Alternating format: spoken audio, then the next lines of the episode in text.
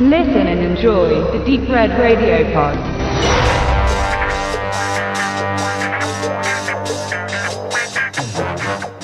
Bevor US-amerikanische Actionserien die deutschen Fernsehkanäle mit A-Team, Trio mit vier Fäusten, MacGyver, Knight Rider und Co. überschwemmten, schickten die Briten zwei Polizisten ins Rennen, gegen die die genannten Beispiele beinahe erblassen. Selbstverständlich haben all diese Formate ihren eigenen Charme, doch hatten all die Hollywood-Produktionen eines gemeinsam. Natürlich krachte und knallte es gewaltig, aber am Ende blieben die Opfer überschaubar. Die Widersacher wurden selten getötet.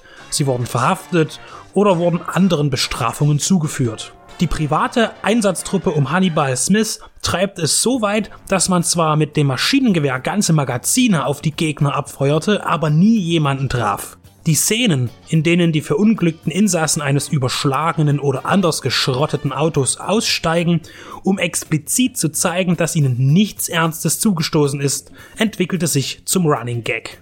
Die Köpfe der speziellen Agentenserie mit Schirm, Charme und Melone wollten nach deren großen Erfolg eine weitere TV-Produktion starten.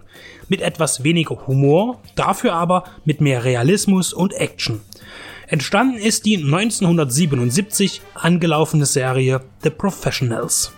Bodie und Doyle, zwei Mitarbeiter einer speziellen Polizeieinheit, die C15 genannt wird, sie gehen kompromisslos gegen Gangster und Terroristen vor, nachdem die Regierung erkannt hat, dass die Gewalt und Straftaten in England drastisch zugenommen haben. Das Oberhaupt der Truppe, George Cowley, er wünscht ausdrücklich, dass zuerst zugeschlagen wird und dann gefragt. Cowley, Bodie und Doyle bilden die zentralen Figuren in der ersten und den folgenden Staffeln. Sie bekämpfen unabhängig vom Geheimdienst oder anderen Behörden das Unrecht und Gefahren von außen und innen.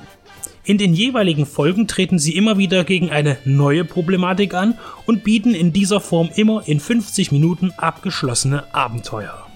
Bodie und Doyle sind Kumpel und oft wird ihnen zugeschrieben, sie seien der Prototyp für das in den 80ern entstandene Buddy-Movie.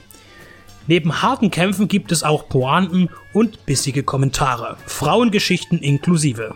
Besonders im deutschen Fernsehen, wo die Profis, so der Verleihtitel, ein zweistelliges Millionenpublikum erzielte, waren die Zensoren besorgt.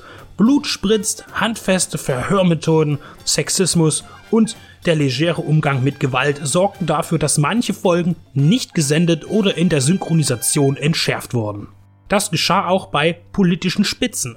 Deutschland und die DDR werden nämlich nicht selten eine Rolle spielen, in Bezug auf Ostdeutschland allerdings nur in der englischen Version. Denn auf Deutsch ersetzte man die kommunistische Diktatur durch eine fiktive. Herrlich anzusehen sind die Settings und die Ausstattung.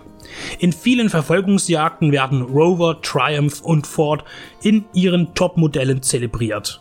Die modischen Eigenheiten zählen hier genauso zum Erlebnis wie die poppige Musik, die einen sofort an Chef denken lässt. Das Testosteron ist jederzeit spürbar und Frauen haben bei Bodie und Doyle auch nicht gerade viel zu sagen, aber ab und zu darf es ihnen das schöne Geschlecht auch wieder heimzahlen.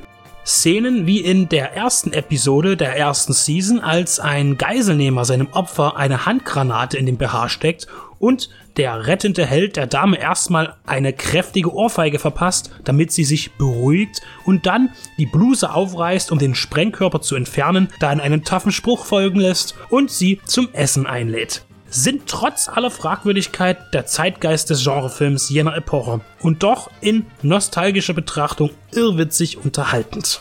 Fünf Staffeln und ein erfolgloser Reboot in den 90ern sind entstanden. Die erste Staffel erscheint nun bei Koch Media erstmals komplett mit allen Folgen in der richtigen Reihenfolge. Bisherige Veröffentlichungen auf VHS und DVD waren unvollständig und oft stellenweise gekürzt.